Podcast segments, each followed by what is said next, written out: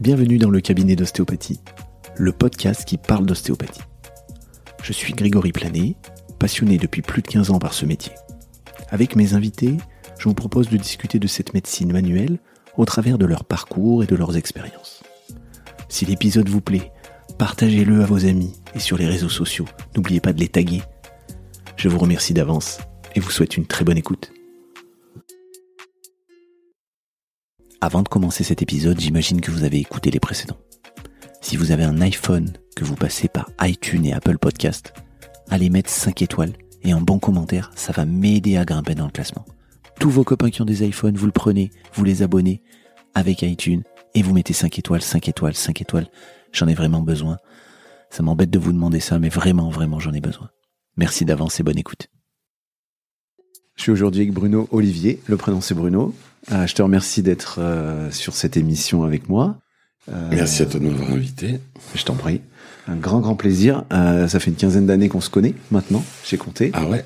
Ouais, ça commence à faire. avant de commencer, je voulais te laisser te présenter. D'accord.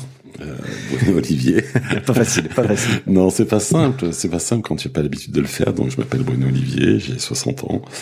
Euh, je suis dans ce métier depuis depuis toujours. Euh, mon père était ostéopathe. Euh, ça m'a donné l'envie par rapport à l'ambiance générale qui est autour. Après, quelques temps plus tard, c'est mon frère qui a fait une école d'éthiopathie. Ok. Où ça? À Genève. Euh, c'était la seule école d'éthiopathie à, l'époque. C'était la, la, première école d'éthiopathie de, à Genève. Euh, et donc euh, les discussions à table entre mon père et mon frère euh, qui était kiné.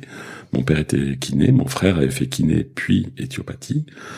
Et, euh, je me rappelle les discussions sur les techniques. Mon père avait un petit peu plus de recul. Mon, frère était encore un jeune kiné encore plus un jeune éthiopathe et convaincu par le bourrage de crâne qui est inhérent à chaque école que son école est la meilleure du monde et que les autres c'est tous des merdes. et donc euh, j'assiste non mais de ce côté-là rien ne change. Et donc j'assistais à ces discussions euh, après le dessert où ça restait à discuter à table, euh, des confrontations de points de vue. Et moi je, je, me souviens que je regardais, j'écoutais ça, je regardais ça d'un œil distant. Et enfin pas si distant que ça, puisqu'après j'étais en école de kiné. Donc euh, j'écoutais leurs discussions en étant intéressé et je me mêlais à la discussion puisque jeune étudiant en kiné convaincu d'avoir appris des choses euh, révolutionnaires et, euh, et c'était amusant parce que je me mêlais à leurs discussions et il en sortait que c'était toujours la même chose finalement. Et t'es parti en école de kiné. Euh, du coup, t'as as quitté. C'était pas loin de chez toi? T'étais en. Alors, j'ai où toi? J'ai j'ai eu un parcours un petit peu un petit peu atypique en ce sens où j'ai fait une année de médecine. Et en fait, euh, ma première année de médecine, le, contenu ne me plaisait pas. Le contenu ne me plaisait pas parce que euh, je n'avais rien à foutre de la biophysique, de la biochimie. C'était des trucs qui me gonflaient à l'état pur. J'adorais l'anatomie. Et je n'ai travaillé que les matières que j'appelais les matières médicales, physio, anat. J'étais pas si mal placé que ça. Mais j'ai pas réussi la première année. J'ai dit non, de toute façon, c'est pas ce que je veux faire. Je, voilà. Donc euh, pendant un an, j'ai joué au tennis. j'ai pris un an de vacances parce que c'est bon. D'où le gros niveau de euh, tennis. non, je l'avais avant le niveau. Et après, euh, donc j'ai passé le concours d'école de kiné juste avant de partir à l'armée. J'ai réussi le concours de kiné à Marseille. C'est là où j'ai rencontré mon poteau Guillaume Auburn. Ouais. Et, euh, et ensuite, je, je, me suis rapatrié sur Nice. Du coup, retour à la maison. Retour à la maison, donc retour euh, avec mon père. Tu bossais un peu après euh, en kiné un peu avec lui? Et euh, je ne sais pas que j'ai bossé un petit peu après avec lui. C'est dès que j'ai eu mon DE de kiné, je me suis installé dans le cabinet avec mon père, puisque le cabinet était suffisamment grand. Et je me suis installé comme kiné euh, dans le cabinet. Et puis, euh, et puis, et puis, c'était l'époque où il était encore très difficile de se déconventionner. C'était encore cette époque de la chasse aux sorcières des ostéos. Euh, nous, on, était installés dans une rue principale à Jouan-les-Pins, à côté de la plage. Et euh, je disais toujours à mon père, mon père à l'époque était ostéo de l'équipe de France de trampoline. Ok. Je, je disais, mais papa, euh, pourquoi tu continues à faire de la kiné alors que tu pourrais faire de l'ostéo pur, quoi. il me disait, ouais, mais il suffit qu'un qu'un rhumatologue parisien passe euh, en remontant de la plage. Il passe devant le cabinet, il vient de s'engueuler avec sa femme, il est de mauvaise humeur, il voit une plaque où il y a marqué euh, Monsieur un tel ostéopathe, il appelle l'ordre des médecins et ça suffit. Et à l'époque, c'était euh, immédiatement procès. Dès que l'ordre des médecins rentrait en jeu, c'était procès, euh, c'était amende. je me rappelle plus des montants, mais c'était quelques l'équivalent de quelques grosses centaines d'euros pour la première amende et euh, ça montait à plusieurs euh, milliers d'euros pour la deuxième amende. Ouais, donc voilà, la, la sérénité. Il, avait la, la, sécurité et donc il, il, faisait de la kiné et de l'ostéo, euh, mais sans aucun sans aucun rapport avec le la prétention du, du titre d'ostéopathe ou de la séance d'ostéopathie. Il ne faisait pas payer plus ses séances de kiné que ses séances d'ostéo, et ni l'inverse ce qui l'intéressait, c'était de soulager les gens. Et, et moi, ça, c'est dans les années. Euh, c'est à quelle époque ça? On est dans les années euh, 80. Ouais. Il y a, dans les années 80. 40 ans. Voilà. Et euh, moi, j'ai ce souvenir quand il m'arrivait, pour X raison, de repasser au cabinet, euh, et j'allais toujours dans la même petite pièce où je pouvais bosser. Et euh, donc ça, c'est, j'étais pas encore en, en, école de kiné, et j'ai toujours ce souvenir de, de, de, voir les gens qui rentraient. Et moi, petite fouine, j'aimais bien ouvrir la porte pour observer. Euh, puis je les connaissais, les patients de kiné qui venaient de manière régulière. Et puis, et puis assez souvent, je voyais aussi des gens euh, qui arrivaient avec des grimaces, euh, qui pouvaient même pas s'asseoir dans la salle d'attente, avec les yeux pleins de de douleur. Et euh, et puis partaient au fond dans la pièce avec mon père. Et moi, j'ai ce souvenir du regard de ces gens quand ils revenaient quel que soit leur discours, dans leurs yeux, il y avait ce, ce soulagement et ce merci, cette lumière du merci. Et euh, plus que tout, je pense que c'est ça qui m'a donné envie de faire ce boulot. C'était euh, cette sensation de euh, du merci des gens parce que tu, tu leur avais rendu service. voilà. Et, c'était dans le même cabinet, et je suis toujours dans le même cabinet. Toujours dans les mêmes, euh, dans les mêmes murs. Dans les mêmes murs. Ah, putain. Sacrée histoire. Pas, pas de peinture refaite, rien. Euh, si là, là, là, si, si, si, dans un premier temps. Un double vitrage euh, maintenant. Quand mon père est parti, je, j'ai changé l'organisation du cabinet, puisqu'à l'époque, il y avait encore une salle de, de kiné.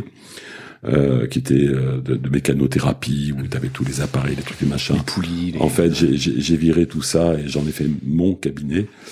Et les deux autres pièces euh, sont aujourd'hui des pièces de, de, repos et de détente. T'as des patients que, qui ont eu ton père avant?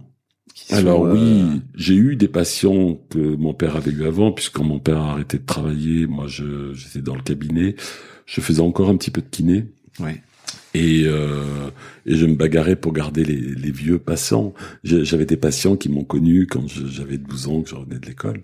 Trop bien. Et, euh, et oui, j'ai toujours des, des patients de l'époque de mon père ou leurs enfants. Ou leurs enfants. Ou leurs enfants.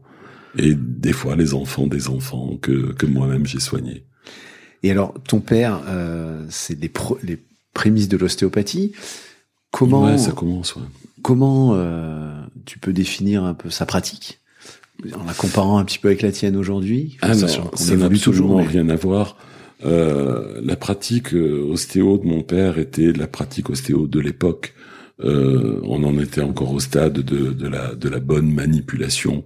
Euh, même si euh, je me rappelle déjà que mon père était plus attiré lui par tout ce qui était un peu plus fonctionnel euh, il allait plus facilement sur du Mitchell que sur du Trust. Ouais. Euh, il, il, avait, il, y avait des choses qu'il aimait pas faire, euh, vraiment pas. Une cervicale trustée, il détestait ça. Euh, mais malgré tout, c'était l'ostéo qu'on que j'appelle aujourd'hui de classique, que l'on apprenait à l'époque. Euh, voilà le genre d'ostéopathie qu'il pratiquait. Et tu l'as vu évoluer lui dans dans, Alors, dans sa carrière, de, on va dire sa carrière d'ostéo, t'as vu je, je une pas... main se faire au fur et à mesure, t'as as, as, perçu euh, la, la, la, la, main, de toute façon, encore une fois, on revient à la notion d'artisanat de tout à l'heure. Est-ce que tu le disais en off justement? Voilà, euh, l'ostéopathie est un métier d'artisanat manuel. Et euh, il y a toute la notion de la connaissance intellectuelle de, du métier. euh, de l'anatomie, du fonctionnement du corps humain, et, et c'est une évidence. Mais ensuite, euh, c'est pas à la clé à molette qu'on y va. Ouais. C'est pas comme un mécano pur et dur qui va démonter une pièce pour la changer. Euh, dans notre cas, on est beaucoup plus dans la réflexion artisanale. Donc, la, la main évolue tous les jours. Euh, Aujourd'hui, j'ai 60 ans. Ça fait longtemps que je fais ça.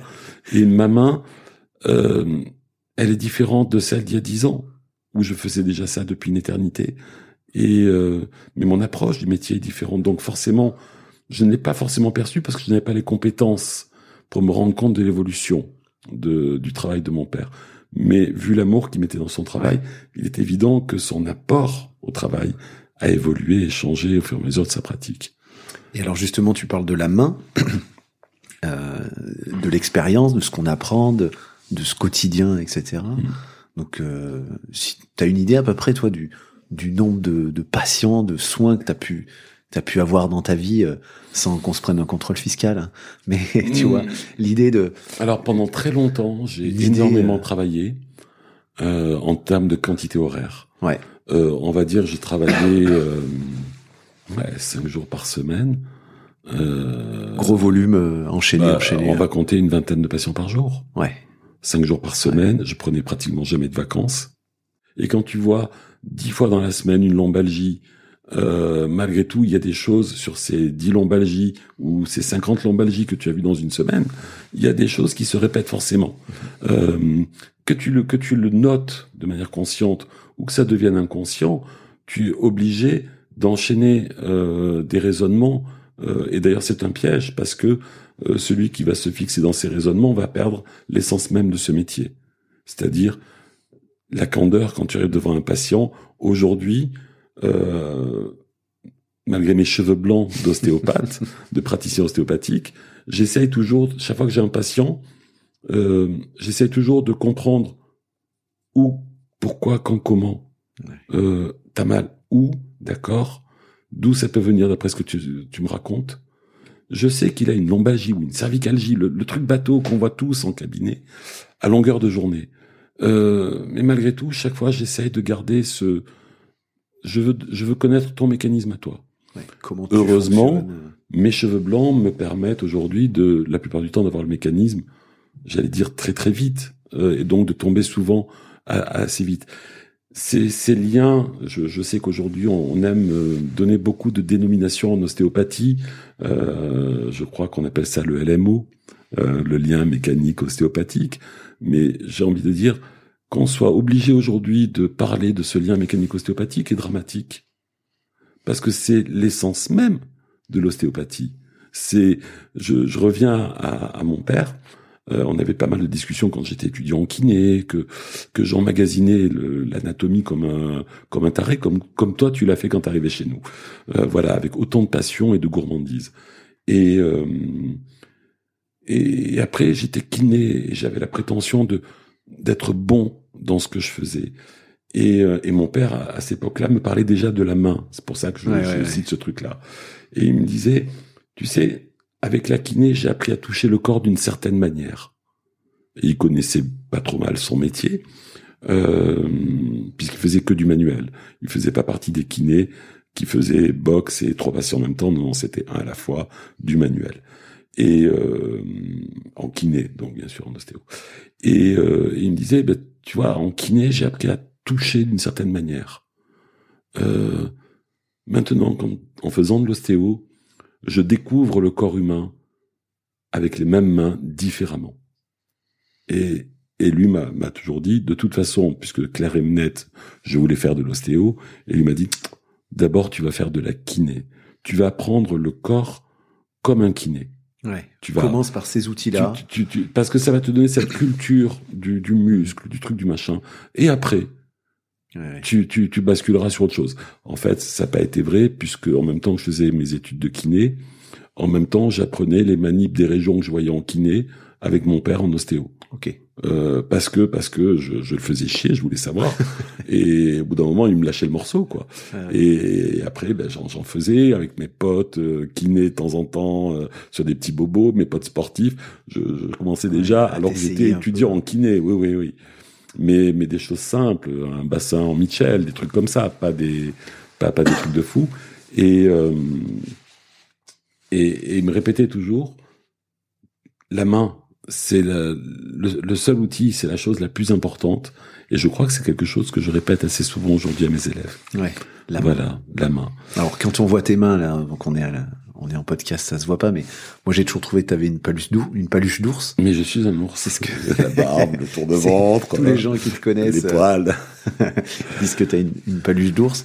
Pour être passé entre tes mains, c'est vrai que tu as, as une, t'as une, un toucher qui est singulier c'est sûr, pour avoir connu et connaître pas mal d'ostéos, euh, quelque chose qui qui peut peut-être se transmettre, en tout cas qui est qui, est vraiment propre à toi. C'est ce que j'aime moi aussi dans ce métier. C'est c'est qu'il y a quelque chose, il y a, il y a tout un vécu dans cette main aussi. Et, euh, et ça c'est fantastique. Et je pense qu'il y a aussi peut-être le vécu de ton papa dans tes mains, peut-être aujourd'hui. Dans ce que tu nous dis, en tout cas, ça, ben, ça transpire ça, en tout cas. Qui a, que tu étais là pour regarder. oui, alors je, je sais pas si c'est un, un, petit peu de la main de mon père, mais plutôt un petit peu de de la manière de voir les choses, de l'idée, du concept, beaucoup plus qu'un héritage manuel. Ouais. Euh, je pense qu'on a tous notre main, euh, en ce sens où je vais prendre deux pianistes, deux grands pianistes. Ils vont tous les deux jouer le même morceau un Petrucciani n'aura pas du tout le même toucher de piano que qu'un autre pianiste. Euh, on va tout de suite reconnaître, pourtant il joue la même partition. Euh, je pense que c'est la même chose en ostéopathie, euh, dans, la, dans, la, dans la mesure où chaque individu va se servir de son seul outil, la main. L'erreur que l'on pourrait avoir en tant qu'enseignant en ostéopathie et en tant que, que gens qui aiment l'ostéopathie, c'est de vouloir que tout le monde soit sur le même registre. Je prends une, une, image qui est complètement débile, mais qui va être assez, assez marquante. Moi, j'étais intéressé par le tennis à la grande époque de Borg, McEnroe. Euh, je ne sais pas si ce sont des joueurs de tennis que, que tu vois en image, bien sûr, bien sûr, euh, ou Jimmy Connors. Ah, et, et, justement, euh, chacun de ces joueurs avait un style très particulier, qui n'était pas du tout, pas du tout le signe le, le, le, style académique, le geste académique que l'on enseignait notamment à, dans toutes les écoles de tennis, surtout en France, avec la prise marteau, le, euh, c'était notre erreur. Euh, eux ont développé leur jeu et ils jouaient tous merveilleusement au tennis. Ils n'avaient pas le même geste. C'était toujours la même balle, toujours le même ah terrain de tennis, toujours le même filet. Et on peut pas dire lui il était meilleur que lui, lui. Ouais, tel jour lui il était meilleur. Voilà. Et et pourtant ils étaient tous bons. Et je pense que en ostéopathie, on peut avoir des styles euh, très différents parce qu'on a des manières d'appréhender la chose qui vont être différentes.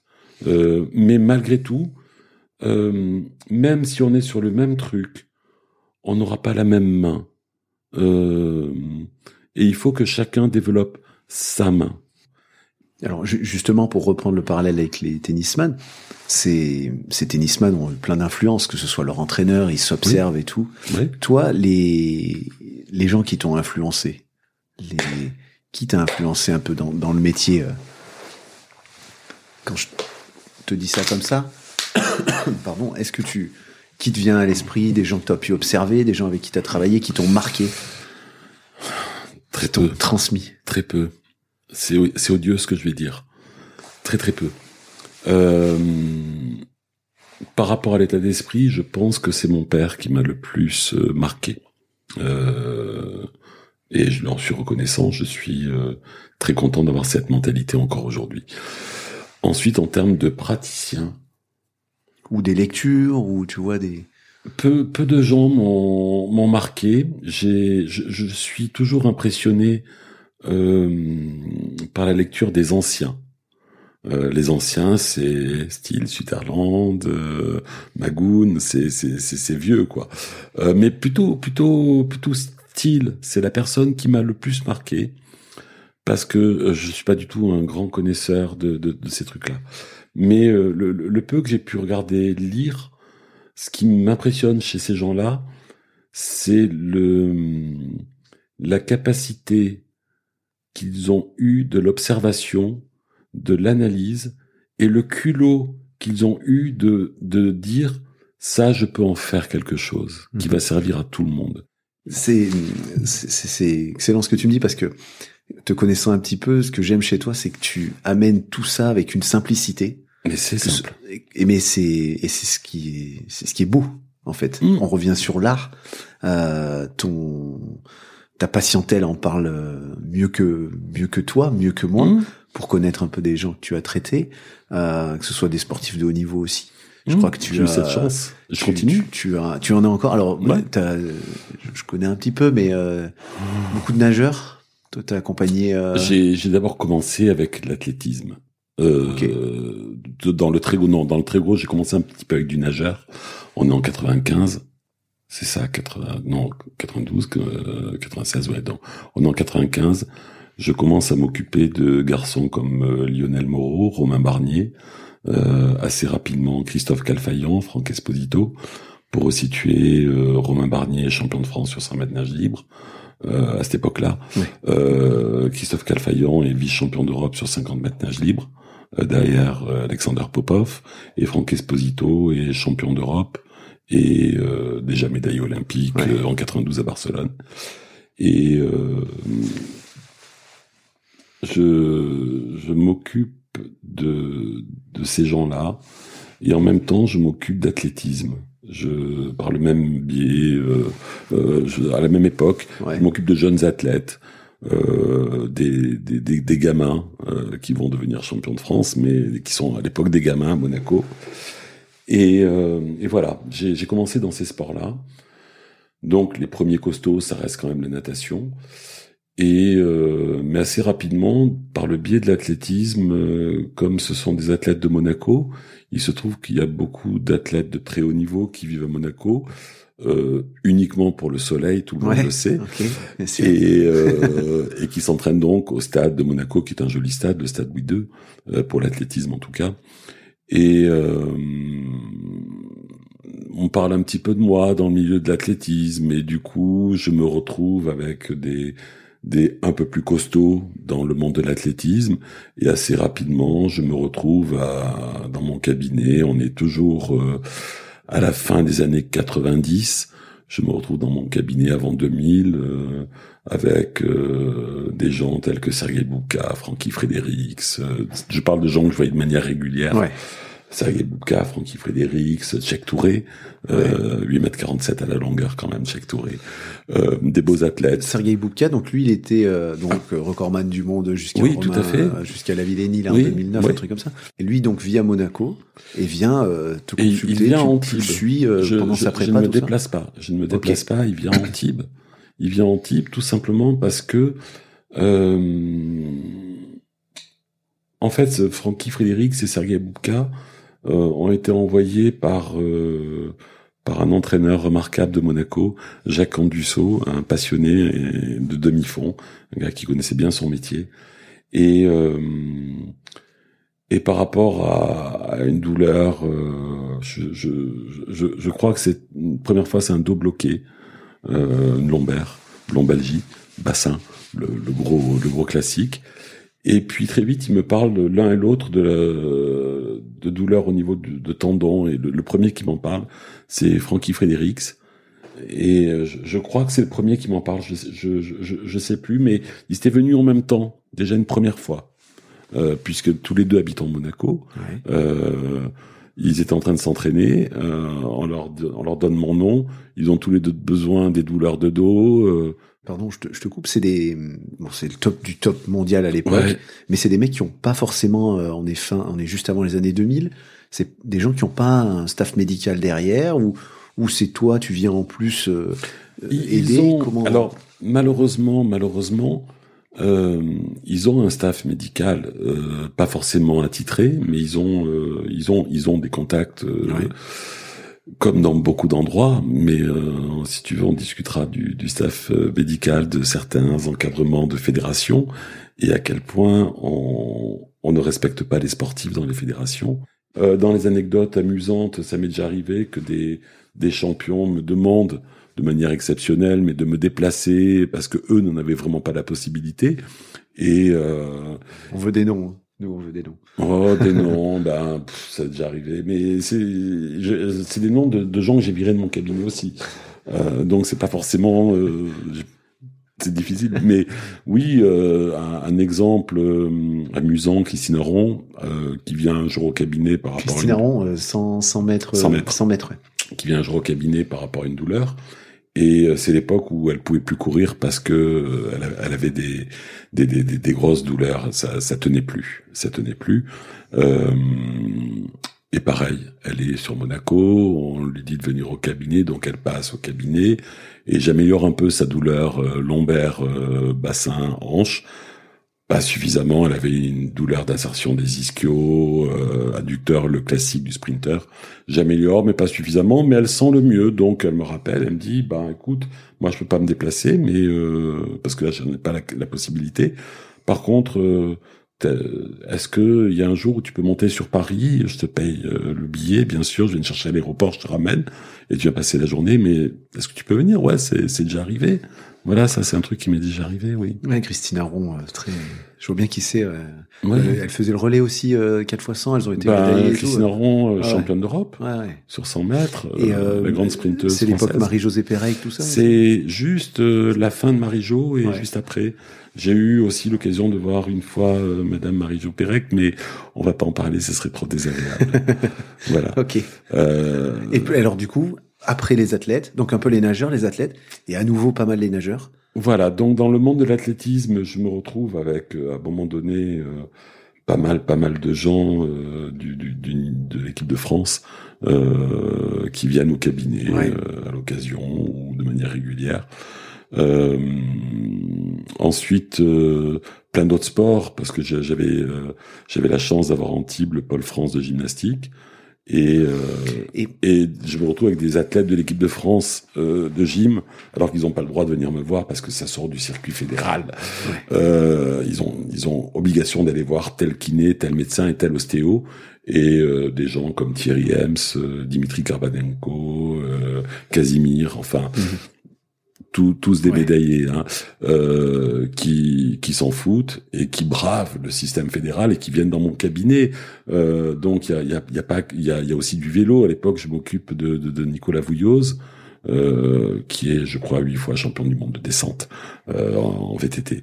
Euh, j'ai gardé, je crois que j'ai gardé ce carnet en- avant 2000, donc en 2000, avant les Jeux de 2000, un vendredi après-midi, dans mon cabinet à partir de 14 heures jusqu'au soir.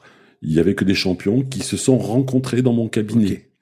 Euh, voilà. Ils Mais déposaient leur tout- médaille à l'entrée au porte-manteau. bah, t- c'était que des gens qui, que- mais, mais que des gens qui, qui partaient à Sydney ou équivalent. C'était très très très marrant. Moi, ça, ça reste certainement le souvenir le plus hallucinant de, de toute ma vie de thérapeute, parce qu'en plus, euh, bah, tu me connais un petit peu. euh, je suis exactement pareil avec un champion du monde que ce que je le suis avec toi ou avec un élève.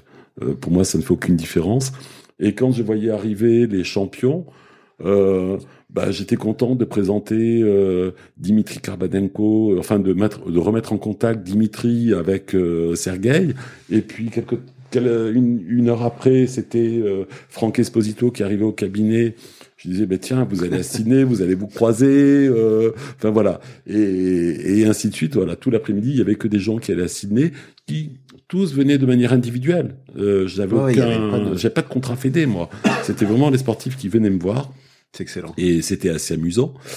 Après, euh, Alors j'ai plein de questions du coup. Et Ouais. sur euh, parce que c'est fascinant sur sur ces sportifs de haut niveau quand tu du coup t'en fais beaucoup, Ouais. tu retrouves des on va parler un peu plus technique mais tu vois des des dysfonctions qui ont tendance à se ressembler, c'est quand même c'est c'est de la Formule 1 ça, c'est des mecs Oui. hyper précis oui, avec des choses que tu comprends un peu différentes sur ce je public-là. progresse énormément. Par, ouais, tu, tu- tu- par rapport à aux patients lambda, euh, Alors, pour euh, pour tu arrives à faire des différences toi? Oui, ben, complètement. Euh, Et lesquelles? Voilà, voilà. ça, mais sûr, mais- justement, c'est ce que je vais, je vais essayer d'expliquer.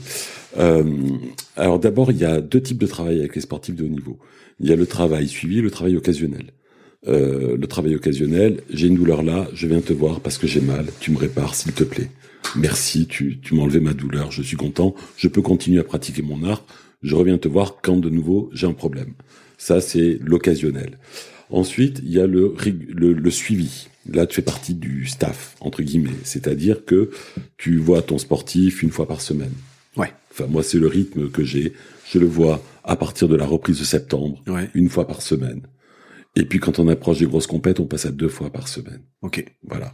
Les grosses compètes, c'est, par exemple, chez un nageur, c'est les France parce qu'ils sont qualificatifs pour la grosse compétition estivale. Puis après, c'est, on approche de la compétition estivale, qui sont soit les Europes, soit les mondes, soit les Jeux. Donc, Ces séances, elles se passent comment? Oh, Sur- très simplement. Très C'est simplement. de la vérif, c'est c'est C'est du peaufinage, c'est C'est, c'est- alors voilà, c'est euh, donc la, la séance avec le l'occasionnel, tout le monde le sait. Euh, c'est tu fais ta séance, voilà. Euh, les séances de suivi, en fait, je, je vais prendre l'exemple de, de de de ce que j'ai fait avec Alain Bernard ou de ce que je fais en ce moment avec Florent. Euh, c'est-à-dire que Florent sont- Manodou. oui, Flo Manodou. Ce sont des gens qui viennent me voir en me disant voilà, on a un objectif là. Objectif dans deux ans, la plupart du temps, euh, mais ça peut être l'objectif dans quelques mois. Enfin, ça change pas ça. Et euh, dans un premier temps, je remets tout à plat. ok. C'est-à-dire que euh, je, je, je prends le Gustave euh, et puis je regarde ce qu'il y a. Ils ont pas tous, euh, bien évidemment, euh, les, les, les mêmes problèmes. Et euh, donc je, je fais le tour de mon bonhomme et puis en plusieurs séances. Et quand je dis plusieurs, il y a pas mal de S. Ouais. Petit à petit, je commence à dénouer tout ce que les tout ce qu'ils ont pu accumuler avant. Euh, Ce travail de fond. C'est vraiment je je, dé- je dé- que dégraisse, Ouais. je dégraisse le tout. Et une fois que j'arrive à avoir tout remis à peu près d'aplomb, après de nombreuses séances parce qu'il me faut ça, euh, après c'est un travail de maintien et justement de réglage. Euh, ces gens-là, comme tu le disais tout à l'heure, ce sont des Formule 1. Euh, et chaque fois que on parle de grands champions, on parle toujours de la compétition. Et on a tendance à oublier que avant la compétition, il y a des, des, des heures, des heures, des heures de travail à fond, de travail à 110%. On ne devient pas champion parce qu'on est doué. On devient champion parce qu'on est doué et qu'on travaille. Et qu'on travaille comme des morts. Euh, donc il faut pouvoir permettre à leur corps d'encaisser ce travail au quotidien, en bi-quotidien. Ils se mettent deux séances par jour, ces gens-là. Ouais, ouais. Donc, euh, il, faut pouvoir. Et ce bi-quotidien, euh, bah, il faut que leur corps l'encaisse. Donc, euh, comme ils sont à 110%, eh ben, il y a toujours des petites lésions qui apparaissent, des, des petits trucs qui apparaissent. Donc, en fait, je, je fais du marquage à la culotte Ouais. pour éviter que ces petites lésions deviennent des lésions qui provoquent des douleurs qui vont être invalidantes. Et puis tu, Euh, tu les connais, du coup, oui. en les voyant souvent. Voilà. Donc je connais leur corps, je sais comment ça réagit. Euh, et, et voilà, l'essentiel de, de mon boulot, c'est dans un premier temps de mettre leur corps en possibilité d'encaisser le travail. Et s'il y a possibilité même d'améliorer, d'améliorer à force de travail ostéopathique la fonction de certaines articulations clés, euh, ça sera, ça sera encore mieux. Voilà. Et en approchant de la compète, la finalité, c'est de vraiment tout régler, tout régler, tout régler pour qu'ils arrivent le jour J sans aucune excuse. Euh, ton corps, il marche bien, donc à toi maintenant de faire le boulot. Voilà. Ouais, C'est- c'est du peaufinage, mais tellement. Oui. euh, comme ça se joue à des détails de très haut niveau. mais, mais voilà, mais il faut pas avoir peur de faire des séances où tu ne fais pratiquement rien. Euh, quand je dis où tu ne fais pratiquement rien, bah si tu vas toujours équilibrer un petit peu un bassin parce que c'est c'est obligatoire, mais même chez Monsieur, Madame, tout le monde, Ouais. quand tu commences à être précis sur un bassin, tu te rends compte qu'il n'y a jamais un bassin nickel. Donc euh, il y a toujours un bassin, il y a toujours des trucs comme ça. Après, selon les spécificités des sportifs, bah ils ont pas les mêmes endroits où ça tape. Euh, un joueur de hand va pas avoir les mêmes contraintes que un, un sprinter ou euh, qui aura pas les mêmes contraintes qu'un demi-fondeur ou qu'un nageur. Ouais. Voilà. Donc il y a les spécificités et de l'individu et du sport. Et dans le sport, encore une fois, euh, j'allais dire le poste. Ouais. Euh, je je connais poste, pas bien le hand, mais le pivot n'a pas du tout les mêmes contraintes que peut avoir un ailier. Bien sûr. Euh, et ils n'ont pas les mêmes contraintes physiques. Là, je parle que d'ostéopathie. Leur jeu n'est pas le même jeu. Euh, le sprinter, il fait pas la même chose que le perchiste. Euh, le, le, le, tu parles le de biomécanique, de, oui, de- d'utilisation de, mécanique. d'utilisation de la Ah ouais. mécanique. Voilà. Donc il y a cette utilisation qui est différente selon les spécificités. Euh, et ensuite, bah, chaque corps est différent. Euh, chaque individu, il n'y a pas un individu. Bah toi t'as le modèle champion, toi t'as le modèle intello.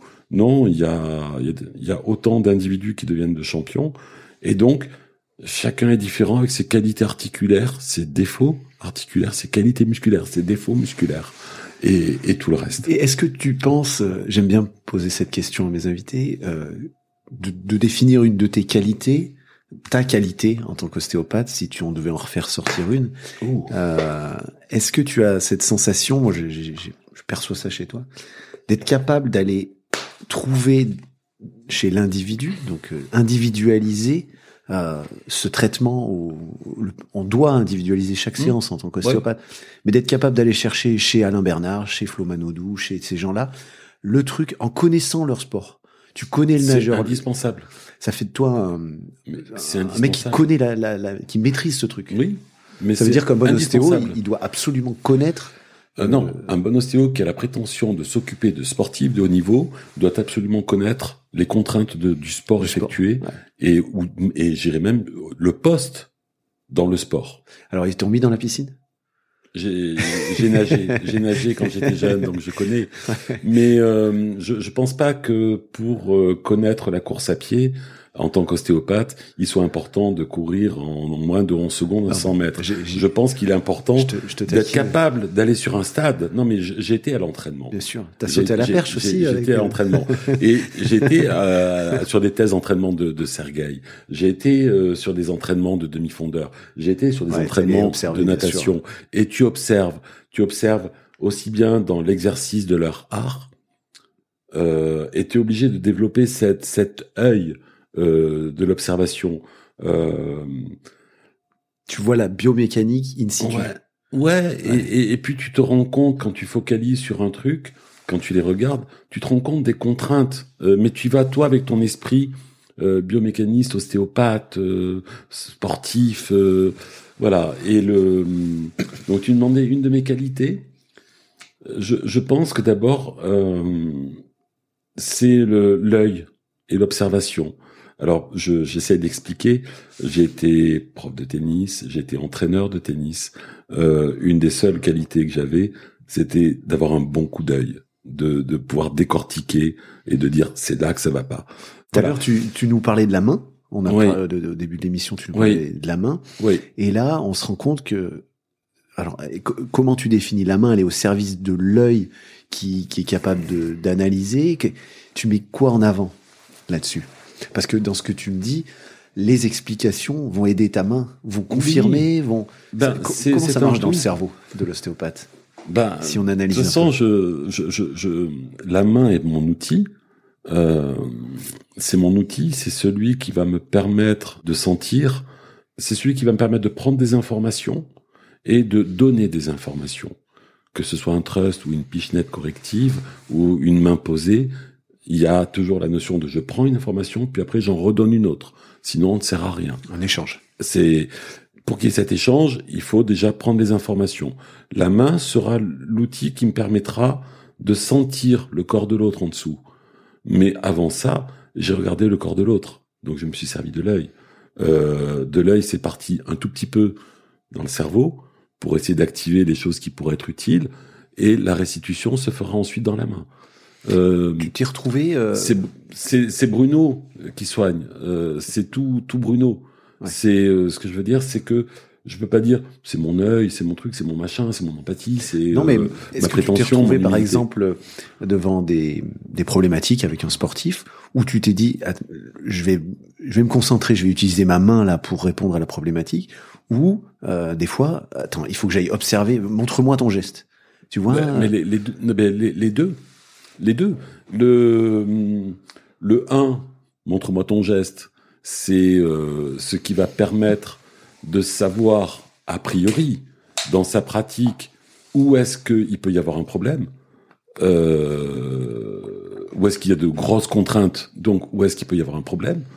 Euh, et une fois que cette information biomécanique, cette analyse est faite, ensuite la main va se poser et va aller voir les, les, les cibles potentielles de, de lésions que mon cerveau m'aura donné euh, comme cible potentielle. Et puis des fois, ben, ça sera pas ce que j'avais imaginé et ça sera autre chose. Euh, je, comment dire? Je, je, je, pense que c'est indissociable. C'est indissociable. C'est indissociable. On, on, on, on a, on a l'outil de la main, mais si tu as pas tout le reste derrière la main, ben alors on est juste des rebouteux. Si on a une certaine habitude, on va soulager, même on va poser les mains, on va soulager. Euh, ma femme de ménage est capable de le faire aussi. Voilà. C'est pas ce qui va définir un ostéopathe. Ce qui va définir un ostéopathe, c'est être capable de d'emmagasiner suffisamment de connaissances et ensuite de pouvoir restituer ces connaissances dans une pratique manuelle, d'où la notion d'artisanat manuel. Ça, je, je, partage complètement, mais ça fait du bien de l'entendre euh, dans dans ta voix, dans, ta, ton raisonnement, avec ton expérience, parce que c'est c'est concret. Si tu veux, ça me ça me parle, ça nous parle. Euh, et du coup, ça m'amène sur une autre question. Euh, ton sportif que tu as suivi, on va prendre Alain Bernard, aujourd'hui qui est à la retraite de haut niveau. Oui. Comment tu, tu suis des mecs comme ça encore euh, en post-carrière euh, Tu arrives à trouver des... Alors, certains oui, certains non. Sur des dysfonctions. Je reviens toujours sur, euh, sur, la, sur la pratique, sur le cabinet. On, oui, oui, oui tout à fait, bien sûr, bien sûr.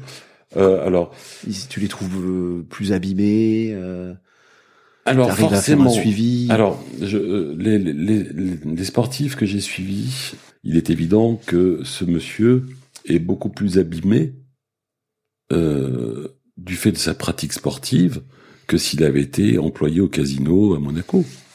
Euh, parce que on n'arrive pas à ce niveau sans avoir mis la machine dans le rouge.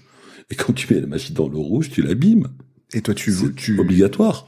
Tu vois une usure précoce. Tu, tu sur, sur certaines sur certaines parties, oui. Euh, mais cette usure précoce, elle est euh, elle est maintenue par euh, heureusement par une musculature euh, encore active. Donc ils n'ont pas forcément euh, encore les répercussions. J'ai eu l'occasion de voir des vieux sportifs. quand je dis vieux, c'est un peu plus vieux que ça. et puis ça dépend des sports, mais qui étaient complètement démontés, des, des, des, vieillards. Ouais. Des, des, vieillards à 60 ans qui qui, qui, qui, qui ont du mal à bouger, qui, qui sont flingués de partout qui avait pas forcément ce suivi que tu as pu proposer, qui avait pas forcément l'hygiène de vie. Aujourd'hui, on est, on, voit vachement euh, l'hygiène de vie à droite à gauche. Euh, sur euh, sur des suivis, il y a des staffs. je travaille avec quelques sportifs aussi, mmh. tu, tu, sais, mais il y a il y a des staffs derrière. mais on a, j'ai l'impression qu'on n'a pas encore le recul sur. on ne sait pas encore sur la pratique de l'ostéopathie. Tu vois comment Qu'est-ce que nous on a amené comme valeur ajoutée dans la pendant la carrière, mais sur du long terme.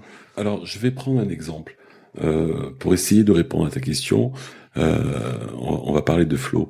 Euh, Flo, euh, toi qui aimes bien le hand. Florent Manodou qui a fait un passage à Aix. Voilà. Si nous j'espère qu'il nous écoutera. donc toi qui aimes bien le hand, euh, Flo, donc nageur que l'on connaît. Euh, Flo est un garçon sincère et honnête, alors qu'il était au sommet d'une carrière de nageur il a eu le cran de dire, moi, le sport que j'aime, aujourd'hui, c'est le hand.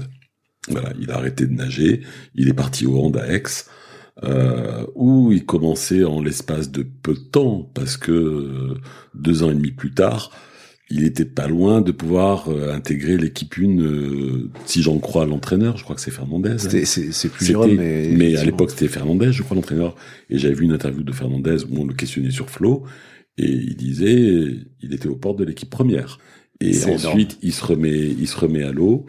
Et euh, là, il est à Antalya, en Turquie, où ils ont tout un staff. Pendant pendant très longtemps, il vit sous, euh, comme, comme, il me dit, euh, j'ai l'impression d'être en stage toute l'année. Ouais. Parce qu'en fait, on te fait tout, on te truc, on te machin, mais tu bouges pas de l'endroit où tu es. Et avec un ostéo qui le suit. Je j'ai pas d'avis à mettre dessus. Et euh, donc il se remet à l'eau. Ok, très bien. euh, ça se passe bien. Avec deux ans de gymnase euh, dans les pattes. hein. Hmm? Avec deux ans de gymnase. oui, oui, oui. C'est, pour Non, moi, c'est, c'est su- c'est surréaliste. Et surréaliste. il ouais. fait médaille d'argent. Bien. Ouais. Il fait médaille d'argent. Donc, euh, garçon, t'en as trois médailles en trois Olympiades en individuel. Une d'or, deux d'argent. Waouh. Ouais, mais non, je continue. Je continue parce que je suis pas content. Et euh, Flo, donc, euh, change d'environnement parce qu'Antalya, il pète une durite. Il change d'environnement, il décide de venir s'installer en Antibes. Et là, il vient me voir, il me fait Bruno, on y va, On y retourne. j'ai un petit peu hésité. J'ai sincèrement j'ai un petit peu hésité parce que euh, quand je m'occupe d'un sportif, quel que soit son niveau, euh, je le fais à fond. Ouais. Euh, et il faut qu'il y ait un investissement affectif. Ouais. Euh, je me fous qu'il soit champion olympique ou pas. Euh, j'ai déjà viré des champions olympiques de mon cabinet, donc euh, voilà. Et euh, et je sais ce que ça représente. J'avais arrêté après Rio, j'avais dit stop. Euh, je veux plus. Voilà. Et euh, Un investissement, parce que ouais, quand oui, tu l'investissement par personnel. semaine, Non, plus personnel, euh, émotionnel, affectif. euh, ouais, ouais. euh, tu fais pas partie d'une aventure comme ça sans, sans t'y Bien impliquer. sûr. Euh, en tout cas, individuellement. Et euh, j'ai dit, mais dit, ah, ok, on y va. Et puis là, donc, depuis euh, depuis début octobre, euh, fin septembre, je, je, je vois Flo régulièrement. Il prépare Et- quoi là?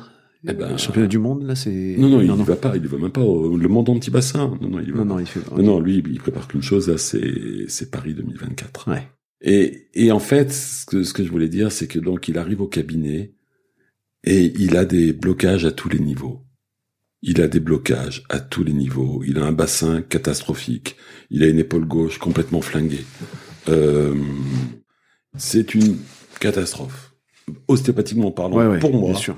Un mec de ce niveau-là qui arrive dans cet état-là, c'est un sportif du dimanche. C'est-à-dire, c'est le mec qui tape dedans, mais qui est pas suivi. Ouais. Euh, c'est mon, mon Troisième ressenti. mi-temps et la semaine il Voilà, travaille quoi. Ouais. Voilà. Et euh, musculairement, nickel. Musculairement, nickel. Il y a, sauf des tensions anormales. Et euh, et puis et puis je commence à travailler avec Flo. Là, ça fait ça fait trois trois ouais, trois fois que je le vois.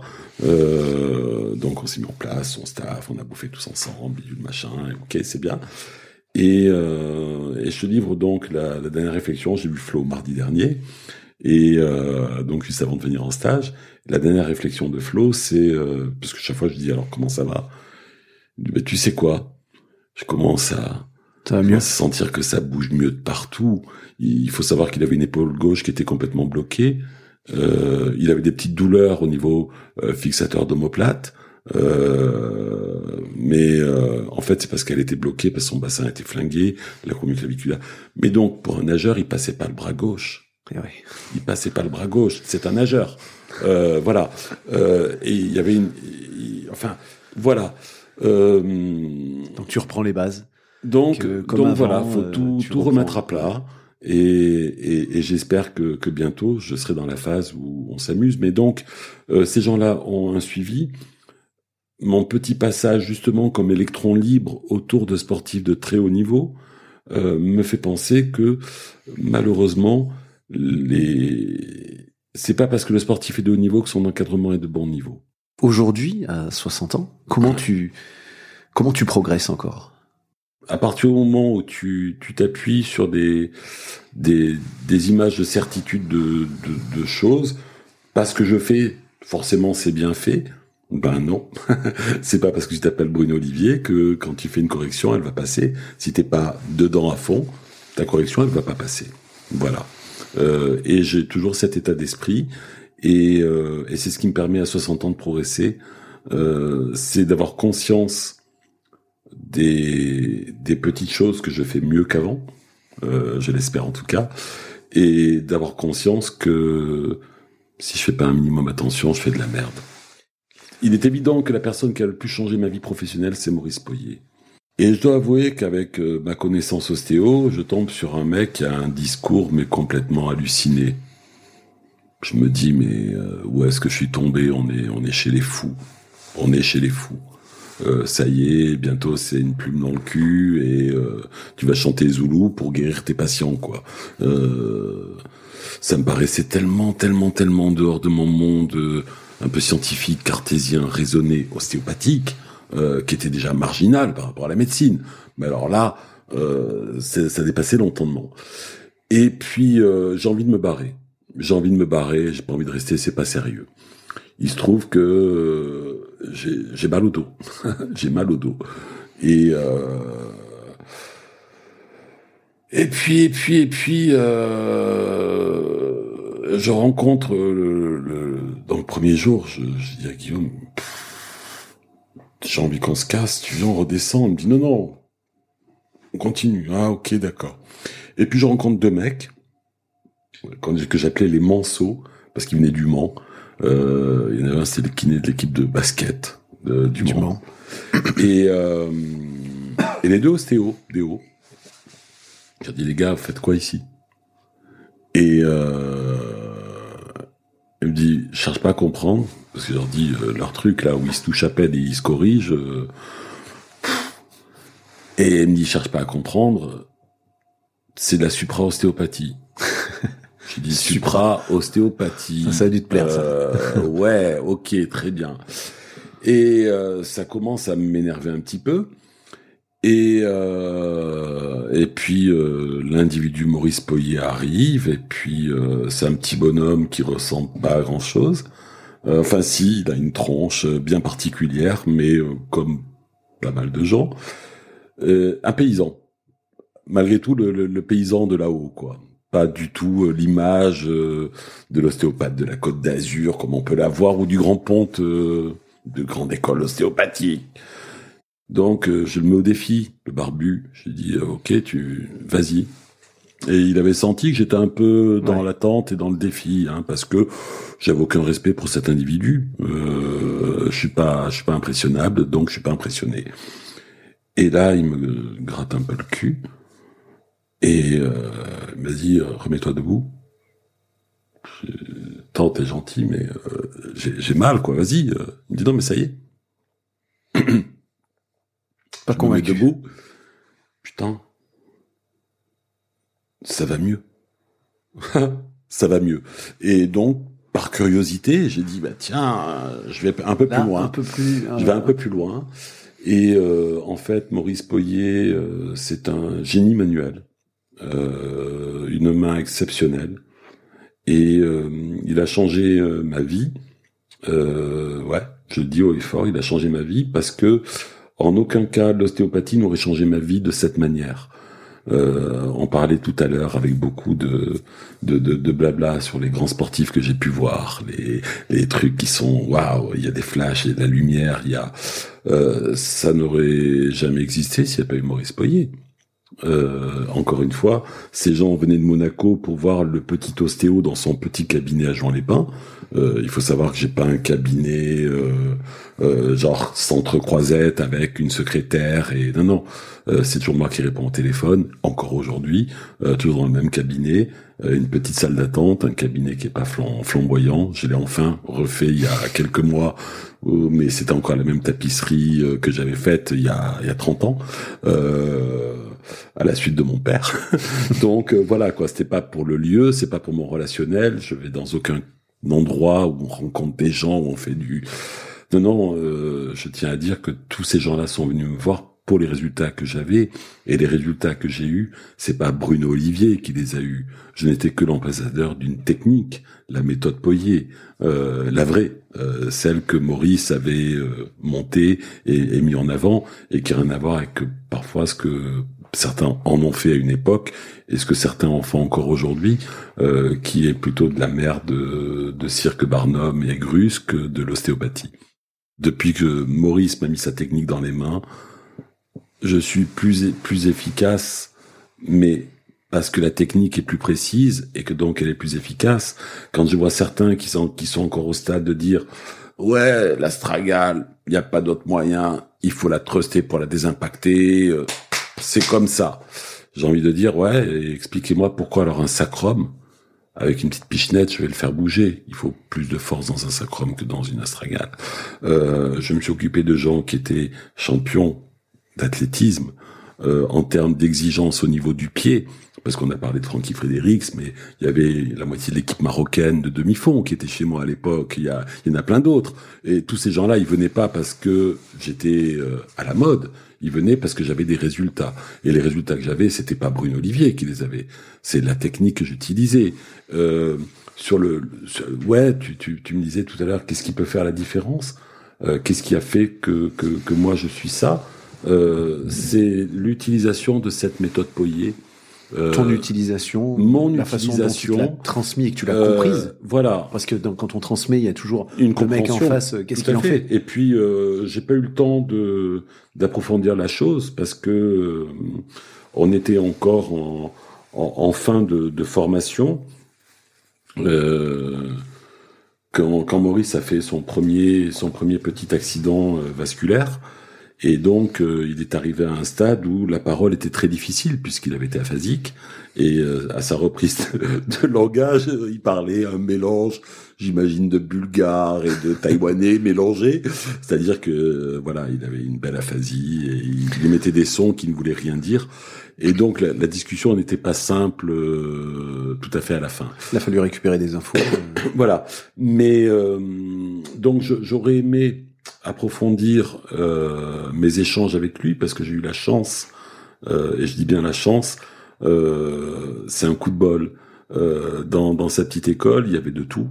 Euh, peu de gens, il, ça faisait pas longtemps qu'il avait monté sa petite école en fait, et il y avait peu de gens qui tenaient un petit peu la route. Il y avait beaucoup d'illuminés comme dans, dans beaucoup d'endroits, et à ce moment-là, à utiliser, il y avait pas grand monde pour lui. C'est quelqu'un qui, euh, je lui ai dit d'ailleurs, euh, je suis impressionné par le thérapeute. Par contre, c'était un sale bonhomme. C'était un sale bonhomme. Il utilisait les autres. Euh, il dressait les uns contre les autres. Il donnait des informations aux uns puis d'autres informations aux autres pour que chacun travaille dans son coin. Il, lui, récoltait des fruits. Euh, non, non, c'était, c'était, je considère une, pas forcément une belle personne. Après le pourquoi du comment, je, je ne connais pas assez pour, pour juger. Mais euh, mais oui, je, regrettais de pas de pas pouvoir plus lui soutirer euh, des infos. Mais, mais, je lui avais dit de toute façon, euh, je suis là pour te vampiriser, connaître tout euh, ce que je pourrais connaître de toi pour devenir meilleur que toi. J'avais eu l'arrogance de lui dire ça, euh, mais c'était c'était complètement ce que je pensais. Et c'était dit sans aucune agressivité et sans aucune méchanceté. Cette ostéopathie, tu la vois avancer comment Toi qui la connais, qui la, qui peut l'observer, euh, tu la, peur. tu la vois évoluer comment? J'ai peur aujourd'hui de l'ostéopathie. J'ai peur pour l'ostéopathie. J'ai peur de l'ostéopathie. Dans tes enfants, enfin, combien t'as d'enfants trois. Trois enfants. Il y, a, en a un ou une qui va. Euh, il y en a, il y en a, il y en a deux qui, enfin, le, mon fils au départ voulait absolument euh, s'orienter vers le même genre de boulot et euh, je l'ai un petit peu dissuadé. Ok. Euh, je l'ai un petit peu dissuadé. Euh, et ma fille, euh, j'ai une fille de 14 ans, même si je suis un vieillard, j'ai une fille de 14 ans. Et euh, elle me dit papa, papa, moi je voudrais faire comme toi, je voudrais être ostéopathe plus tard. Et je lui dis non, non, non, ma fille, tu feras autre chose. Voilà. Euh, pourquoi, pourquoi je dis ça? Parce que j'ai peur de l'ostéopathie et j'ai peur pour l'ostéopathie. Euh, j'ai peur pour l'ostéopathie qui aujourd'hui est en train de se de se vendre euh, elle se vend au propre et au figuré. Quand je vois qu'aujourd'hui euh, ils veulent abandonner des champs d'action de l'ostéopathie, euh, le crânien est pratiquement une chose qui qui est euh, diluée, voire effacée de pas mal d'écoles d'ostéopathie. Il est question d'enlever le viscéral aussi. Il est question de faire sauter le viscéral. Euh, donc en fait, ils vont ramener le diplôme d'ostéopathe dans peu de temps à un diplôme de vertébrothérapeute. On, on, va. En tout cas, tu, tu sens une, une, mutation euh, profonde entre euh, euh, finalement toi qui a, pardonne-moi, mais qui a vécu les débuts de l'ostéopathie à, travers de mon père, à travers peu, ton père, mais il y a quand même ça. Et là, tu vois une mutation. J'ai pas envie de dire ni un déclin, ni je n'ai pas cette moi, moi, mais... moi, je parle de véritable déclin, oui. Je parle de véritable déclin parce que euh, ça, ça amène à deux choses. Ça amène à une première chose, c'est que les ostéopathes, dans leur formation classique, je pense, seront de moins en moins compétents en, en termes de globalité, euh, de moins en moins curieux, ils seront de plus en plus des techniciens. Euh, la vertèbre, elle se passe comme ça, ok, d'accord, pof. Et euh, c'est détestable, euh, c'est détestable. Euh, et, et, dans, dans un deuxième temps, euh, le, le, champ d'action de l'ostéopathe se, réduit, donc il va laisser de plus en plus de place à tout un tas d'illuminés, de, de gens bizarres qui sous appellation ostéopathique, euh, parce qu'ils ont un diplôme d'ostéopathe et qu'ils veulent se démarquer, et euh, j'ai tellement de patients qui viennent me voir en me disant, moi, mon, mon ostéopathe, j'ai vu un ostéopathe, mais il m'a même pas touché. Euh, ouais, ben il faisait vibrer la table à côté et, euh, et voilà. Euh, L'autre, ben il m'a juste posé les mains sur le ventre et puis il a attendu. Mais vous avez mal où? Ben à la cheville. Et il n'est pas question euh, de faire de l'ésotérique, mais de conserver, euh, j'allais dire, le cette curiosité et cette euh, efficacité. Euh, je suis désolé, quand un patient vient me voir avec un trijumeau et que ça fait deux ans qu'il est en algologie et que il a bouffé tous les médicaments du monde et avant d'aller en algologie, il s'est tapé trois ans de, de, de médecine de ville euh, et qui vient me voir et que par une manip crânienne, je fais péter son trijumeau. Et que le lendemain, il m'appelle, il me dit, vous savez quoi, ça fait cinq ans que j'ai que que c'est pas arrivé que je prenne pas de médicaments. Aujourd'hui, je n'ai pas pris de médicaments et je n'ai pas mal. Et demain, et une semaine après, et un mois après, le même patient qui m'envoie sa, sa, famille. voilà. C'est flippant. c'est flippant ce que tu dis, pardon, je te coupe, mais si demain, euh, je suis ce patient et que j'ai 20 ans, et que je me dis, mais attends, moi, je veux faire ton métier. Moi, je veux faire le métier de Bruno Olivier parce que ça fait cinq ans que j'ai ça. Mmh. Euh, ta plaque est marquée que t'es ostéopathe. Je te pose la question. Je me dis, moi, j'ai commencé, j'étais kiné, maintenant je suis ostéo.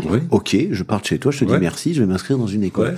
Comment, au bout de cinq ans, quand j'ai mon diplôme, comment je peux bien travailler? Parce que les gens qui nous écoutent et moi, on me pose la question. Eh euh, ben, comment on eh fait eh ben, eh ben, Tu vois pourquoi je veux qu'on vienne Comment on fait? C'est de la chance. Il faut rencontrer des personnes qui travaillent bien, faut, faut se former. Faut avoir la chance alors, l'idéal pour un jeune qui veut se former à l'ostéo, c'est aujourd'hui, c'est pas lui qui est maître. Il n'a pas les cartes en main. Il faut qu'il ait la chance de rencontrer un gars honnête, qui va faire son, son tuteur, son mentor, qui va le diriger, qui va l'accompagner, qui va lui dire, tu veux faire ostéo petit? Tu vas aller là. Ça sous-entend que cet individu a le bon état d'esprit, euh, beaucoup de qualités humaines, et qu'ensuite il connaît l'état actuel de chaque école d'ostéopathie pour pouvoir dire tu vas aller dans celle-là parce que dans celle-là ils font pas de la merde alors que celle-là ils commencent à faire de la merde. Celle-là ils ont changé de direction et ils vont faire de la merde. Euh, voilà. Euh, on peut faire des concessions. Mais on ne doit pas se prostituer. On ne doit pas se prostituer. Et pour accepter d'avoir une reconnaissance de plaque déo être obligé d'accepter tout et n'importe quoi. Non, je, je, je, ne suis pas d'accord. Voilà. Donc euh, il existe il existe bien évidemment plein plein de gens fabuleux dans l'ostéopathie. Il existe très certainement plein de gens fabuleux dans beaucoup, voire toutes les écoles d'ostéopathie. Euh, ce que j'entends de temps en temps, parce que je suis pas connecté aujourd'hui, mais euh, de temps en temps, encore, par le rebond, j'entends encore des des, des, des, des, choses où on me dit, bah tiens, telle école, euh, ah ben un tel, un tel, un tel, ils se sont fait virer. Euh, des profs. C'était des bons profs, ouais, c'était des bons profs qui se sont fait virer. Et puis, bah maintenant, ce sont de d'autres gars qui sont payés beaucoup moins cher. Et donc, on est dans un, dans un rapport commercial. Et on. Et il y aura plus d'ostéopathes de qualité formés euh, je pense. Il y a pas mal de, de post-grades qui s'ouvrent, des il y a, il y a une envie pour rencontrer pas mal d'ostéos, de jeunes ostéos. Il y a quand même cette envie euh, en sortie d'école et, mmh. cette réalité du terrain. Euh, j'ai pas forcément de, de, chiffres à donner, mais cette réalité du terrain, j'ouvre mon cabinet, je commence des remplacements. Il y a mmh. effectivement des statistiques de un ostéo pour tant d'habitants qui commence à émerger. Il y a pas mal de, de choses là-dessus. qu'elles ont émergé, Bien sûr, mais je voulais je voulais ton avis et il est, mais il est, non, non, le, il est franc et en tout cas. Le, deuxième drame de l'ostéopathie, c'est qu'on n'ait pas été capable en France. L'ostéopathie est, est devenue un commerce. Ça arrive au fait que il y a, je sais pas quels sont les chiffres aujourd'hui, mais dans les années 2000, on fabrique plus d'ostéopathes en France que de kinés. On est le pays au monde qui fabrique le plus d'ostéopathes. C'est la France. Mais on a tellement des ostéopathes qu'aujourd'hui, ben, ils sont tous chez Choulanka, McDo, euh, Decathlon, euh, parce qu'ils ont payé euh, 50 000 euros pour faire leur formation. Ceux qui n'avaient pas de parents, ils ont même emprunté. Et puis ensuite, ils s'installent. Mais il y en a tellement des ostéopathes. Ouais, c'est vrai. Que, je suis désolé. L'idée, Mais, c'est mais quand t'as un quignon de pain pour 50 morphales, tout le monde n'a pas de quoi bouffer. Eh ben, c'est ce qui se produit aujourd'hui. Il y a tellement d'ostéopathes qui n'ont pas suffisamment de patients pour les ostéos. donc tu découragerais, euh, tu décourages ton fils à faire, à ta Oui. fille, pardon, ta dernière. De, de, de de- se lancer dans le plus beau métier du monde. Ouais. Parce qu'ils ne pourront pas en vivre. Ou alors, il faudra qu'ils aient énormément de chance. Ok. Je suis désolé de Non, dire, non, de mais dire c'est- des choses pareilles. Non, non, mais c'est c'est c'est Et- c'est intéressant. C'est un avis. C'est bien. C'est ce qu'on ce veut. faut, non, mais il faut absolument, parce que je le redis après avoir dit tout ce que je viens de dire, et j'ai envie j'ai envie d'en pleurer de ce que je viens de dire. Mais euh, c'est le plus beau métier du monde. C'est un métier fantastique et fabuleux. Et il faut que les gens, euh, ceux, moi, moi, moi, je suis trop vieux pour me lancer dans cette guerre. Mais il faut que les gens aujourd'hui qui ont envie et qui ont, qui ont la capacité de prendre les manettes, bah, il faut que ces gens redéfendent l'ostéopathie et non pas leur petit, leur petit précaré, euh, qu'ils aient l'ambition de défendre l'ostéopathie et de se, c'est irréalisable. Hein. Je suis dans le rêve et le fantasme, mais je suis un naïf adolescent. Il faudrait que ces gens-là se réunissent et disent voilà, si on veut que ça perdure, d'abord il faut de la qualité d'enseignement. Si, comme tu, tu dis ou tu pressens, euh, il va y avoir un nombre d'ostéopathes qui vont se retrouver à pas pouvoir exercer leur métier après 5 ans et 50 000 euros investis, il va y avoir forcément, moi je suis peut-être un peu trop enthousiaste, mais une dynamique pour euh, dire, mais enfin, cette pratique, comment on l'analyse? Ou Peut-être qu'aujourd'hui on n'a pas les outils, peut-être que euh, le BM n'est pas capable, les essais cliniques randomisés c'est compliqué, mettre, on sait mettre en place un placebo sur un sur un sur- ça c'est compliqué politiquement c'est Voilà. peut-être compliqué financièrement. Il n'y a pas aujourd'hui, mais euh, je, je- enfin, ce n'est que mon avis, mais je me dis qu'à un moment donné, de toute façon, les choses Le bougent. combat, il faut qu'il aille là. Mais dans dans l'immédiat, ton ton avis est, on sent, on on, on entend que tu. Non, mais, mais il faut y aller. Il faut y sûr. aller. Il faut y aller. Il faut. euh, Moi, moi, je sais que je j'essaye tous les jours de défendre l'ostéopathie, euh, justement en restant à ma place dans mon environnement médical. J'ai beaucoup de médecins autour de moi qui m'envoient des patients, euh, et puis j'essaie de leur expliquer le truc, le machin. Et justement, en fournissant euh, un minimum, en, leur donnant les garanties d'un minimum de connaissances, de compétences, de, de respect de leur métier, euh, ça les amène à respecter le mien. Euh, voilà. Et une crédibilité. euh, voilà, il y a une relation, encore une fois, de confiance, de crédibilité, de euh, des médecins que je ne connais pas, euh, mais qui m'en qui m'envoient des patients. euh, et le patient, il arrive et me dit ah ben non, mon, médecin il m'a dit qu'il fallait que je vienne chez vous parce que vous êtes le seul ostéopathe d'Antibes. Euh, non, il y en a, il doit y Il y en avoir 100 des ostéopathes d'Antibes aujourd'hui. Bien sûr. Voilà, il doit y en avoir 100. Euh, donc, si ce médecin que je ne connais pas a entendu ça de moi, c'est par l'intermédiaire d'autres médecins. Euh, donc, je, pense qu'il y a deux niveaux d'action. C'est le niveau d'action pour ceux qui ont accès à ce que je n'ai pas eu l'opportunité de faire à l'hospitalier. Euh, Aujourd'hui, il y a des moyens pour pouvoir rentrer dans ces trucs-là. Euh, et là, tu as, là, tu as tous les moyens pour faire de, de l'expérimentation clinique. Eh ben, écoute, j'espère que, voilà. en tout cas, ça va faire bouger. Peu, ton, ton, ton avis va faire bouger forcément les, les Ben, gens qui vont nous écouter, nombreux, Il j'espère. faut, il faut, Mais- il faut. Et puis le, le deuxième pendant, c'est de restituer la, la compétence des ostéopathes euh, dans la restitution de. Il faut que les gens qui enseignent l'ostéopathie soient des gens passionnés et non pas qui viennent prendre un salaire. Il faut que on, ouvre des portes euh, intelligentes sur les progrès à venir et possibles de l'ostéopathie. Il faut qu'on res- restitue l'ostéopathie crânienne. Il faut que, euh, je prends un exemple, j'ai une gastro qui m'envoie tous ses patients. Aujourd'hui, elle m'envoie tous ses patients dès qu'elle a des douleurs qui ne sont pas classiques au niveau abdominal. Elle me les envoie parce que elle a compris que une fois sur deux, c'est un problème que je vais régler. C'est fonctionnel. Voilà, on est sur du truc. Et ça lui évite de déclencher les scanners, les IRM, les coloscopies, les trucs, les machins, toutes les investigations médicales. Elle ne prend aucun risque, Elle est dans, c'est une gastro qui travaille depuis longtemps, Oui, qui, qui connaît son job, qui, qui connaît son boulot.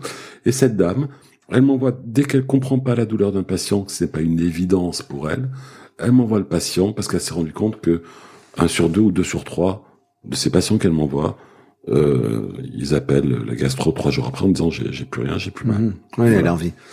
Et, et donc, ça, ça montre à quel point, par les résultats, on peut donner de la crédibilité à ce que l'on fait, euh, et de la même manière, euh, on peut pousser des portes euh, d'endroits où il y a des moyens. Euh, voilà, moi j'ai manqué le coche à un moment donné à l'hôpital. Moi, j'y crois. Je suis, euh, Mais, mais c'est le seul moyen. je suis euh, C'est- c'est le partisan seul de ça, moyen. de- que de toute façon, ça, ça va bouger, ça bouge euh, forcément. Euh, voilà, les, tous, tous ces ostéos qui sortent, euh, euh, on, Mm. on vont, on vont avoir envie. Ils partent à la base euh, d'une envie, d'une passion. Ils peuvent rencontrer des gens. Euh, par euh, tous les médias aujourd'hui, les, les Ah, mais- influenceurs, les, les le réseaux souhaite. sociaux, Je le souhaite. à venir chez leurs ostéopathes traitants, Mm. euh, discuter encore. Je pense que que j'ai une vision. euh, moi, j'encouragerais Ah mon fils à, mais- à faire ce métier-là. Ben, Mais je donne que moi. Non, je te- non, non, mais, je te taquine non, mais bien tout- sûr, mais- non, mais tout à fait. Mais euh, quand il quand il sera euh, plus vieux, tu regarderas le métier en devenir et euh, et peut-être que tu te poseras la question de mon fils, si tu fais ça, est-ce que tu vas arriver à vivre? Ouais. J'en suis pas sûr. Et aujourd'hui, malheureusement, je, je je connais pas la situation partout. Moi, je je je, je parle de ce qui se passe autour, Autour de chez moi. toi. Voilà, les plaques d'ostéopathe, elles poussent comme des champignons après la pluie et elles se démontent euh, pratiquement toutes dans les deux ans qui suivent. Et elles sont remplacées par d'autres plaques parce que chaque année, ils arrivent. Chaque année, ils arrivent avec cette putain d'envie, ce, ce truc Ouais, qui ouais. nous anime tous au départ. Et euh, ben non les gars. Et je sais pas comment c'est aujourd'hui. À une époque, j'allais sur pas mal de sites de- de- d'ostéo et euh, l'état était assez catastrophique dans tout, tout, toutes les régions de France. euh, Il y a déjà pléthore d'ostéo. Donc plutôt une, une vision euh, pessimiste. Je vais, euh, je vais, on a, on a bien compris. je vais quand même, euh, avant qu'on, qu'on- de, te- de te libérer, parce que je veux pas non plus te prendre tout ton temps. euh, dans cette euh, émission, il y a un petit quiz euh, qui euh, qui va bien. Je te pose des questions à choix. Allez, euh, tu vois, t'es pas obligé de, t'es pas obligé de trancher, mais on te demande de trancher. Il y a dix petites questions qui sont rigolotes. Ouais. C'est pour. euh, je te dis kiné ou ostéo? Ostéo, Euh, crânien ou viscéral? Crânien, Ouais, c'est cash. Hein, c'est. Il y en a quelques-unes, je pense qu'on les a. Pédiatrie ou gériatrie? Pédiatrie, Ouais. Homéo ou acupuncture? Acu, Acu. Salon sans doute. Bien ancré ou bien perché? Bien perché, Grosse anamnèse ou good feeling? Ah. Joker? Joker. Ah, ok. C'est pas, Ah, tu pas, peux en avoir, pas allez. autorisé? Si tu. On peut si pas, tu on peut pas dire les deux? Allez, les deux. Si, si, si, si, tu peux dire Les ce que deux tu veux. là. Celle-là, tu nous en as un peu parlé, je l'avais préparée. Plutôt loi de l'artère ou structure-fonction Ah, Philosophie, Bien vu. Biomécanique, psychosomatique? biomécanique, Je m'en doutais un peu. Pratiquer ou enseigner? Indissociable, Basket chemise? Ou crocs euh, blouse blanche basket chemise. Eh ben top, top, top, top. Euh, merci. Une question euh, est-ce qu'on peut te, où est-ce qu'on peut te retrouver? Est-ce qu'on peut te contacter? Est-ce que euh, si les gens veulent euh, te rencontrer, il faut qu'ils aillent à Louis II. Plané. euh, Ils trouvent ton numéro, Juan Lépin. Non, mais un trijumeau euh, qui te, une, patiente qui écoute ce podcast et qui veut un trijumeau, on te retrouve à Jean Lépin. euh, Ouais, ouais, je, je sur les- à Jean Lépin. sur Google, euh. Sur Google, Olivier Bruno, ostéopathe, Jean Lépin. Et, et c'est tout simple. Il y a un numéro de téléphone et vous tombez sur moi. Et c'est super. Euh, je te remercie énormément du fond du cœur d'avoir pris ce temps euh, pour moi et pour nous. Enfin pour. Ben, euh, J'espère que ça pourra euh, éclairer et, et surtout que les, les gens ne restent pas sur ma vision pessimiste de l'ostéopathie. C'est le plus beau métier du monde. C'est je, je, je ne pense pas que j'aurais pu pratiquer euh, un métier qui m'apporte autant d'intensité, de, joie, de satisfaction. Euh, vraiment, vraiment, vraiment, c'est une des choses les plus chouettes qui me soit arrivées. On sent une passion. Je te remercie. Merci, Et puis euh, à une prochaine. À une prochaine. Dans l'épisode que vous venez d'écouter, Bruno Olivier vous a parlé de la méthode Poyer. Si vous voulez plus d'informations concernant cette méthode, et notamment les formations post-grade en méthode Poyer réservées aux ostéopathes déo, n'hésitez pas à me contacter, mail, Facebook, Instagram, je vous donnerai toutes les infos. Merci.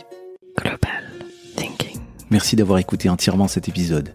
S'il vous a plu, n'hésitez pas à mettre la meilleure note que je puisse monter dans les classements. Partagez-le à fond, parlez-en à votre entourage, et ça fera vivre ce podcast. Vous pouvez me suivre sur Facebook, Instagram, LinkedIn, et bien sûr sur mon site internet globalthinking.fr. On se retrouve au prochain épisode, et d'ici là, prenez soin de vous, je vous embrasse.